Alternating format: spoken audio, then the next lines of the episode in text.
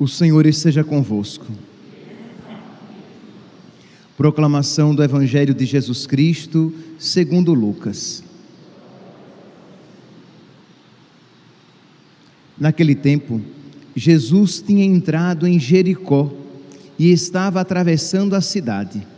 Havia ali um homem chamado Zaqueu, que era chefe dos cobradores de impostos e muito rico. Zaqueu procurava ver quem era Jesus, mas não conseguia por causa da multidão, pois era muito baixo.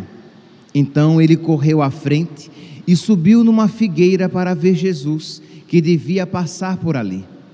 Quando Jesus chegou ao lugar, olhou para cima e disse: Zaqueu, desce depressa, hoje eu devo ficar na tua casa. Ele desceu depressa e recebeu Jesus com alegria.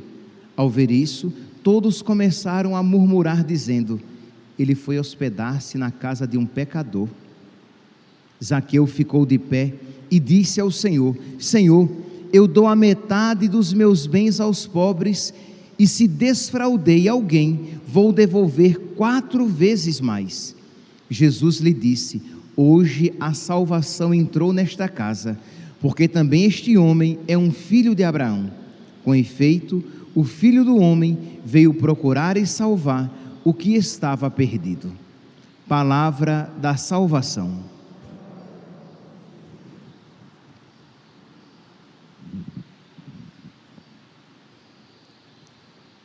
Caríssimos irmãos e irmãs, nós estamos na nossa novena de Cristo Rei, estamos nos preparando para a nossa solenidade para a solenidade do nosso padroeiro e a solenidade de Cristo Rei, neste calendário, neste novo calendário, ela se encontra no final do ano litúrgico, que nos faz então refletir a respeito das últimas realidades daquilo que antigamente se chamava de os novíssimos céu, inferno, purgatório, juízo, parousia, a segunda vinda de Cristo, e que hoje em dia, na teologia, nós chamamos de escatologia, o estudo das últimas coisas.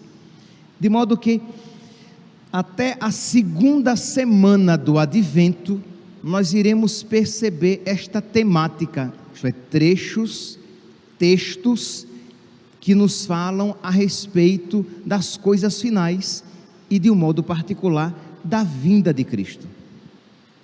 A primeira leitura de hoje, retirada da segunda do segundo livro dos Macabeus, eu aconselho vivamente. Se você nunca leu os livros, os dois livros dos Macabeus, eu aconselho vivamente que você leia, porque é uma leitura maravilhosa, edificante. Porque porque de alguma maneira, tanto o exemplo desses santos homens aqui hoje, Santo Eleazar, quer dizer, tanto o exemplo deles é edificante para nós, mas também, meus santos, porque esta situação pela qual eles estão passando deve iluminar a nossa vida e uma situação semelhante pela qual nós também iremos passar. Nós não podemos nos esquecer, isso aqui é sempre importante recordar, que a Sagrada Escritura, os eventos da Sagrada Escritura, não são apenas eventos que dizem respeito à realidade passada, às coisas acontecidas, mas elas têm também um sentido escondido para as realidades futuras. O exemplo, digamos, clássico, mais eloquente, nós temos lá em Isaías, no capítulo 7, versículo 14, quando Deus, por meio do profeta, foi ao rei Acás e pediu a ele, e disse a ele que ele pedisse um sinal, que Deus queria dar um sinal a Acás, porque Acás estava resistente em fazer a vontade de Deus, e Acás com medo de fazer a vontade de Deus, não pediu um sinal que Deus estava oferecendo. Então Isaías diz: muito bem. Então, eis que eu digo: uma virgem conceberá e dará à luz um filho. Esta passagem, neste contexto histórico, estava se referindo a quê? A esposa de Acás, que iria engravidar e teria Ezequias. Este é o contexto histórico, o, o sentido imediato. Mas aquela palavra, com aquele sentido imediato, tinha um sentido profético, um sentido futuro, que dizia respeito não àquela jovem casada com Acás e que teria Ezequias, mas à virgem que teria um filho, o filho de Deus, chamado Jesus. Mas quando o profeta Isaías isso profetizou, ele tinha em mente este sentido futuro? Muito provavelmente não. Ele se referia Acás e ao filho que a esposa, que a sua esposa, que a esposa de Acás, teria. Mas Deus, que é o autor primeiro das Escrituras, que é o autor principal, que é o autor divino, Deus sabia. Muito bem.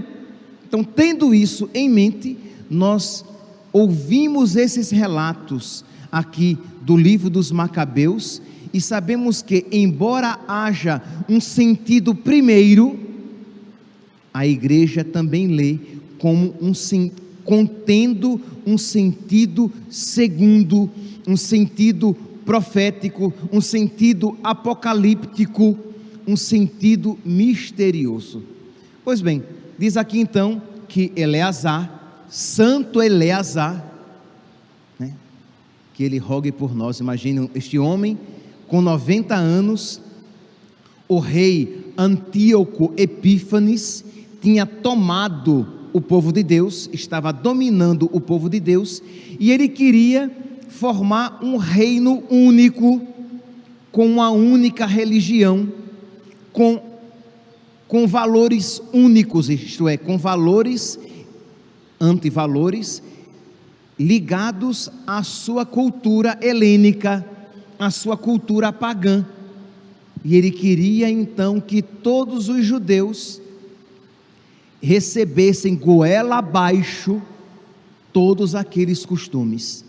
Então, muitos em Israel aderiram, mas Eleazar, com outros também, resolveram resistir, pagando com a própria vida a sua fidelidade a Deus. Meus santos, a fé na ressurreição dos mortos já estava presente aqui.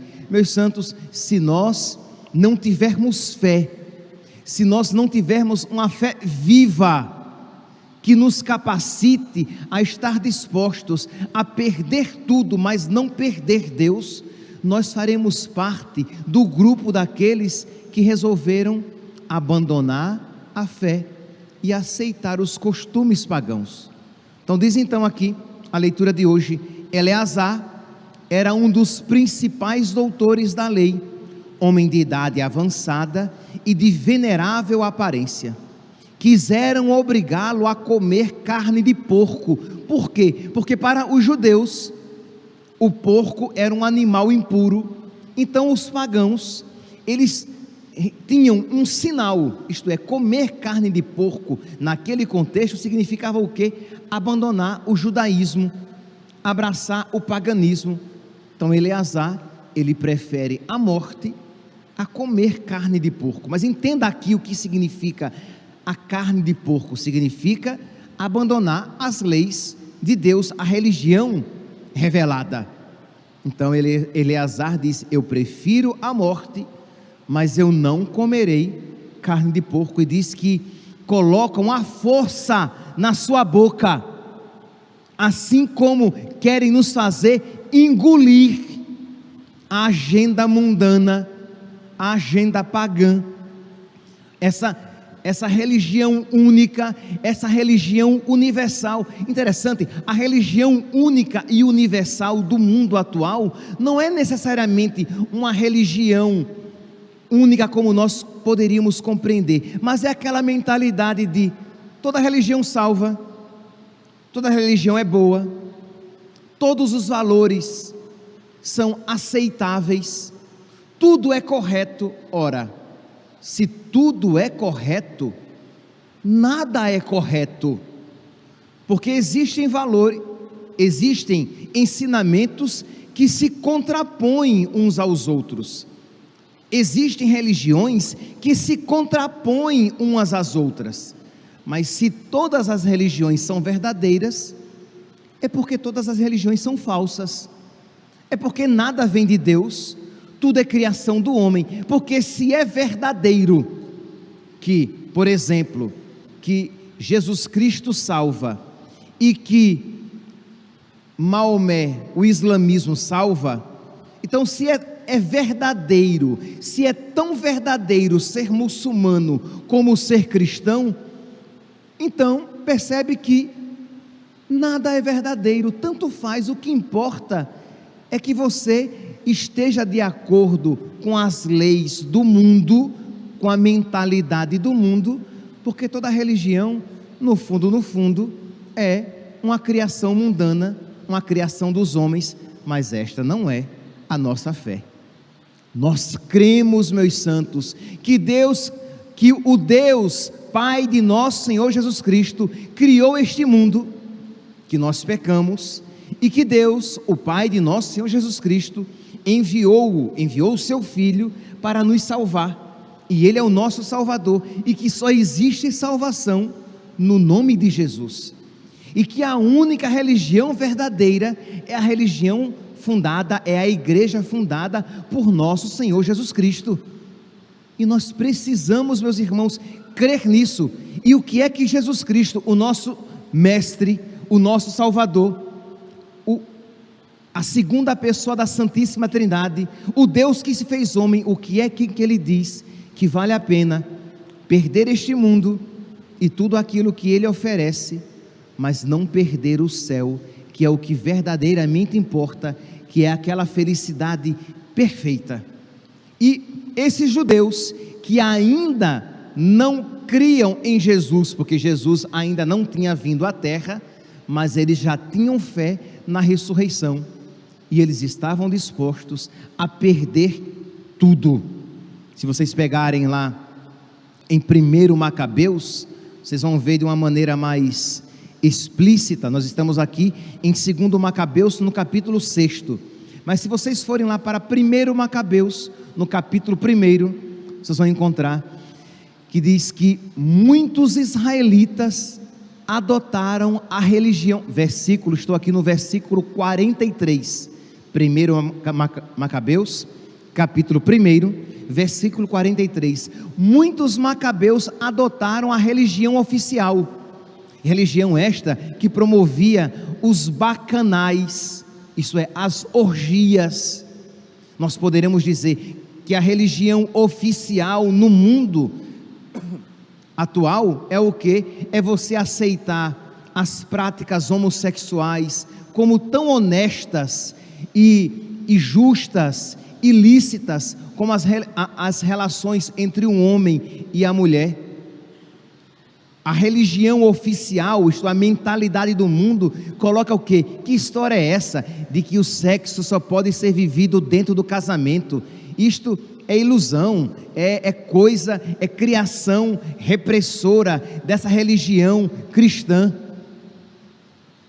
A ideologia de gênero que quer ensinar às nossas crianças o que? Que elas podem escolher o que elas querem ser que ninguém nasce menino ou menina, a gente nasce gente e depois decide o que quer ser. O cristão, ele diz: não, isso não está de acordo com, isso não está de acordo nem com a estrutura biológica, nem com o DNA? Mas eu não vou nem entrar aqui nesse, nesse aspecto, mas isso não está de acordo com o ensinamento que nós recebemos de Deus, que Deus fez o homem e a mulher e o homem para a mulher. Pois bem, então, nós podemos mudar os contextos, mas nós vemos esta mesma tentativa de que? Do homem, dos governos, que querem ser Deus e obrigar as pessoas a seguir as suas determinações, mesmo que estejam contrárias às determinações de Deus. Então diz aqui em 1 Macabeus que eles muitos israelitas aderiram às religiões oficiais e de que eles ofereciam sacrifícios aos ídolos e profanaram o sábado, construindo altares, templos e capelas idolátricas, sacrificando porcos e animais imundos. Tinham de deixar incircuncisos os seus filhos, não podiam circuncidar os seus filhos e profanar a si mesmos com todo tipo de impureza e abominações. E diz aqui que muitos, versículo agora 53, muitos judeus não aceitaram e fugiram para os montes. Isto, eles perderam, eles tiveram que deixar as suas posses, eles tiveram que deixar as suas casas na cidade, porque a única maneira de eles se manterem fiéis a Deus e a sua religião era perdendo tudo e fugindo para os montes. A pergunta é, meus santos, nós, se um contexto semelhante a nós nos acontecer, nós estaremos dispostos também a deixar tudo e a nos esconder para não perder a nossa fé? Nós estaremos dispostos. Eu sei que isso muitas vezes as pessoas não querem nem pensar. Não, não quero nem pensar. Não, meu santinho. Nós precisamos pensar. Por quê? Porque nós olhamos para a situação do mundo atual e vemos que uma realidade semelhante se aproxima a galope. Se aproxima a galope. E a pergunta é: o que nós faremos quando isto novamente acontecer?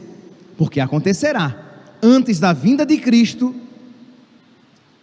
a igreja passará por uma tribulação que abalará até mesmo a fé de muitos crentes. A pergunta é: o que é que nós faremos? Diz aqueles que se recordam a primeira leitura da missa de domingo, retirada do livro do profeta Daniel, fala de uma tribulação como nunca houve na terra. Como nunca houve. E a pergunta é: o que é que nós, o que é que nós iremos querer salvar? Os nossos bens? a nossa vida corpórea, ou iremos querer salvar a nossa fé e a nossa alma? Alma aqui compreendamos, se nós salvarmos a nossa fé, a nossa os nossos os nossos propósitos, perdi aqui uma palavra mais adequada, os nossos princípios, se nós salvarmos a nossa fé e os nossos princípios, nós seremos salvos. Mas se nós querendo salvar a nossa vida e o nosso conforto, nós virarmos as costas para Deus, nós, nós nos perderemos por toda a eternidade. Então diz então que o velho Eleazar prefere então ser torturado e morto a negar a sua própria fé. Meus irmãos, não há como ler né, este, os dois livros dos Macabeus e não refletir a respeito da própria vida. Nós estamos aqui na primeira leitura de hoje, no capítulo 6 do segundo livro do, dos Macabeus, e ele diz aqui que, que eles colocaram deuses pagãos dentro do templo para que o povo adorasse, para que o povo aceitasse aquela nova religião, e que não se podia mais celebrar o sábado, nem guardar as festas tradicionais, o sábado foi proibido de ser celebrado. E é interessante que, se você pegar lá no livro de Daniel, nós iremos encontrar uma profecia que a igreja sempre leu e com, assim, se interrogando a si mesma se isso também não diria respeito a nós, quando diz que, aqui no capítulo 9 versículo 27 de Daniel, está se referindo a este mesmo contexto de perseguição de Antíoco Epífanes. E diz aqui que firmará uma aliança com muitos, essa aliança pagã, que durará uma semana, durará meia semana, e fará cessar o sacrifício e porá a ala na ala o ídolo abominável até o fim decretado, até que o fim decretado chegue ao destruidor. Então aqui fala do santo sacrifício que será extinguido se nós aqui juntarmos com aquilo que Nossa Senhora diz em muitas aparições, de que ela fala desta perseguição, ela fala da perseguição ao sacrifício da Santa Missa, para que ele não seja mais realizado. E se nós juntarmos, meus santos, então, a palavra de Deus com estas aparições, que são revelações particulares, que nós não somos obrigados a acreditar, é verdade, mas se nós olharmos um pouquinho o contexto atual, nós veremos que estamos nos aproximando, que algo muito ruim se aproxima a galope. E meus irmãos, nós precisamos pedir a Deus que Ele nos aumente a fé, que Ele nos conceda, porque estamos ouvindo essa leitura de Santo Eleazar, e nós precisamos pedir então que Ele do céu, porque Ele é santo, que Ele interceda por nós, para que nós tenhamos uma fé semelhante para que nós tenhamos uma coragem semelhante, para que nós também não queiramos, ao contrário de muitos judeus no tempo de Eleazar, querendo salvar a própria vida, querendo se livrar do sofrimento na terra, caminhar para o sofrimento eterno no inferno. Peçamos, meus santos, de verdade, não ouça apenas esta palavra, não ouça apenas esta primeira leitura e esta homilia e achando que isso diz respeito apenas a uma realidade que aconteceu lá atrás. Não, meus santos, isso se refere também a uma realidade que nos acontecerá, se não a nós, aos nossos. Embora eu tenha uma profunda impressão de que esta geração verá esta realidade aqui profetizada. Então precisamos estar firmes na fé, senão nós iremos debandar. Se não, meus santos, para salvar os nossos bens, para salvar a nossa vida, para poder ir e vir, para poder comprar e vender, nós iremos aceitar a marca da besta. Isto é, que marca é essa? É necessariamente uma marca material e física na mão ou na fronte? Não necessariamente. A marca da besta é a sua aceitação da mentalidade da besta, dos valores da besta, da religião universal, da mentalidade do politicamente correto, quando você estará disposto a renunciar todos os seus valores, renunciar à sua fé, para não renunciar à segurança neste mundo transitório passageiro, fugaz. Quando você adorará os bens deste mundo, o conforto deste mundo, a segurança deste mundo, isto é, terá este mundo em tão grande valor, ao ponto de você virar as costas para o próprio Deus e as promessas eternas. Pensamos, meus santos, estamos então nesta novena de Cristo Rei e que é um período tão adequado de nós refletirmos a respeito das realidades futuras, das realidades eternas. Peçamos a Deus, peçamos com sinceridade, meu Deus, coloca no meu coração uma fé firme. Meu Deus, tira do meu coração toda a ilusão de que o que importa é ser feliz a todo custo neste mundo. Senhor, coloca no meu coração a têmpera dos mártires, a coragem dos mártires, o fervor dos mártires, desses homens, mulheres, crianças que estiveram dispostos a perder tudo, mas não te perder. Abri, Senhor, os meus olhos para que eu veja que tu és o precioso, que tu és o que existe de mais valioso neste mundo Abri, Senhor, o meu coração à verdadeira sabedoria, para que eu esteja disposto a trocar os bens do tempo presente pelos bens eternos. Se nós, meus santos, não tivermos esta fé, esta sabedoria e este amor firmes, entranhados no nosso coração, nós iremos sucumbir quando a provação vier.